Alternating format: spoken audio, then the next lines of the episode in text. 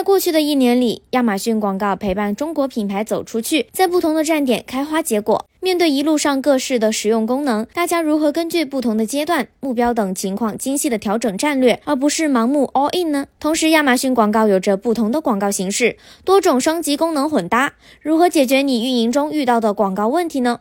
一起从最后一期二零二三亚马逊广告年度热词中寻找答案吧。内容较长，将分为上下两集。想让你的广告设置更有针对性，一举击中消费者的心，你可以使用亚马逊广告新推出的纯视频创意，不需要添加产品或产品集，仅制作一支纯品牌故事的视频广告，抢占搜索结果首页首位，同时将消费者引流到品牌旗舰店，实现品牌宣传和产品曝光的双赢。而 Inspire 在移动端为消费者提供了更合口味的购物体验。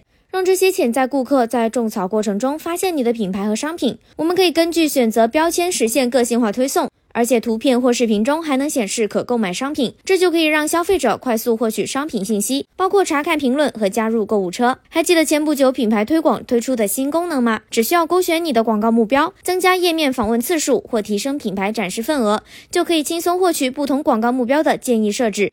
并应用在所有现有的品牌广告活动中。我们运营好一个站点已经实属不易，如何变出多个分身，让广告运营更轻松呢？以下这些功能是你稳操大局的好帮手。分时运营会基于时间表的预算规则和时间表竞价规则，在设定的日期或时间段内自动提高竞价或预算，让预算分配更合理。即使在睡觉时间也能及时调整。我们还可以使用带有预设的商品推广，它会借助机器学习和大数据分析，为你推荐新品、清库存、旺季。近期流量下滑等多种不同场景下适合推广的 ASIN，让你轻松选出潜力商品，还会预先填充完整设置和展示预计效果，超贴心。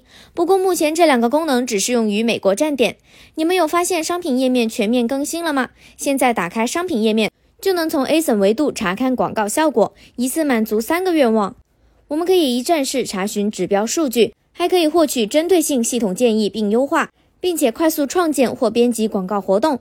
目前，美国、加拿大、墨西哥站点的商品推广和展示型推广活动都适用哦。赶紧收听下集，我们将带你领略更多精彩内容。